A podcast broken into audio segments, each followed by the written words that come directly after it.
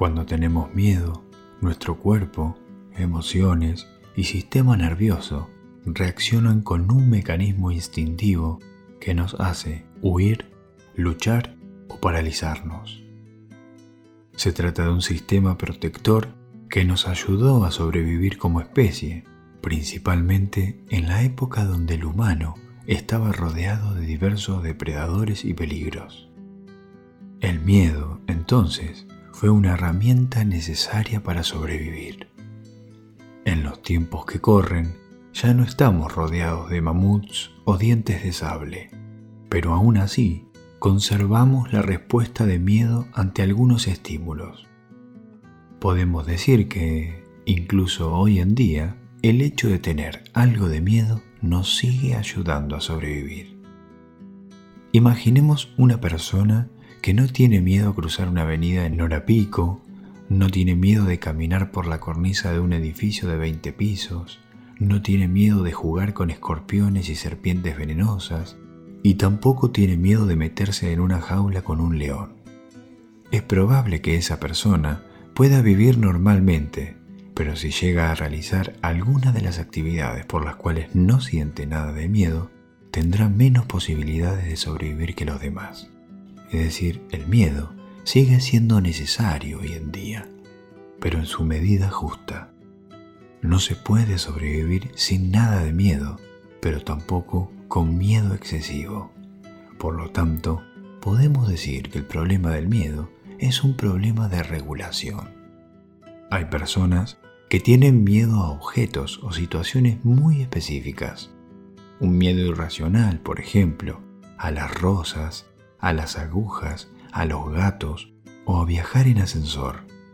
Estos miedos, muy específicos e irracionales, reciben el nombre de fobias. Si una persona tiene una fobia a un objeto, la exposición a ese objeto va a provocar aceleramiento del corazón, transpiración y respiraciones rápidas y cortas. También puede generar deseos imperiosos de salir corriendo si tiene una vía de escape, de enfrentarse si se siente acorralada o desmayarse si la exposición es muy intensa o fallan las dos respuestas anteriores.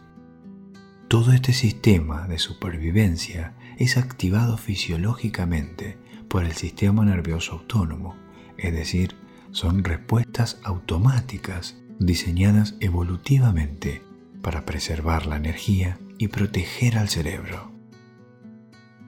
¿Cómo se adquiere este tipo de miedo específico? Hay dos maneras de desarrollar una fobia.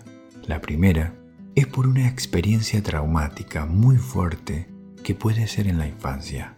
Por ejemplo, quedarse encerrado en un ascensor durante mucho tiempo, tener un accidente de tránsito grave o haber tenido una experiencia impactante en un hospital pueden desarrollar un miedo irracional a estas situaciones. Muchas veces los olores, colores o sonidos relacionados a la experiencia traumática pueden actuar como disparadores del miedo. Por ejemplo, una persona con miedo a los hospitales puede empezar a marearse cuando siente el olor característico de un centro de salud. Otra manera de adquirir una fobia puede ser por transmisión de su entorno, es decir, cuando alguien se comporta con ansiedad, evitación y sobrepreocupación ante un estímulo durante mucho tiempo, puede hacer que la otra persona aprenda ese comportamiento adquiriendo así la fobia.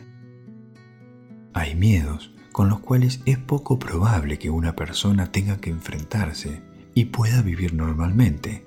Por ejemplo, quien tiene miedo a los elefantes puede vivir normalmente, ya que es poco probable que se encuentre con uno. En cambio, hay otros miedos que son incapacitantes. Estos miedos son aquellos que te impiden, por ejemplo, salir a la calle, relacionarte con otras personas, realizar estudios médicos o trabajar. Las fobias incapacitantes son las que necesitan tratamiento porque impiden que la persona realice su vida de forma normal.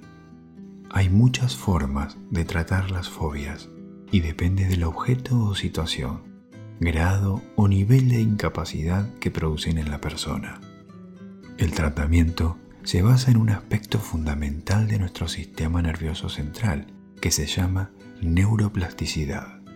Nuestro cerebro se puede adaptar a las situaciones y cuando percibe algo como peligroso, pero en realidad es seguro, al enfrentarse a ese estímulo de manera progresiva y controlada, el cerebro se adapta y aprende a percibirlo como seguro, eliminando el miedo irracional.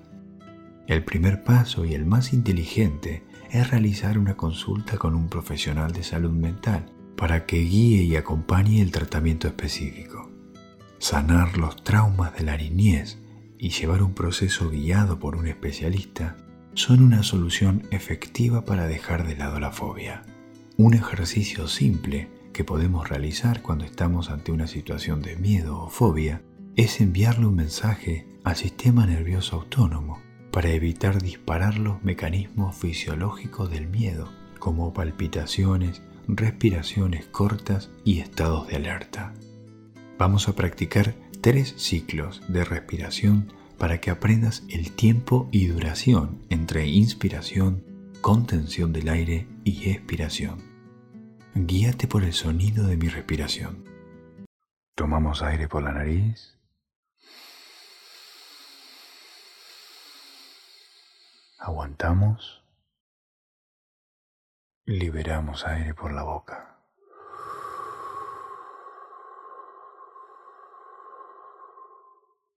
Tomamos aire por la nariz. Aguantamos. Liberamos aire por la boca.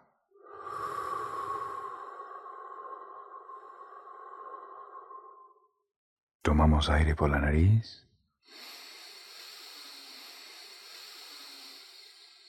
Aguantamos. Liberamos aire por la boca.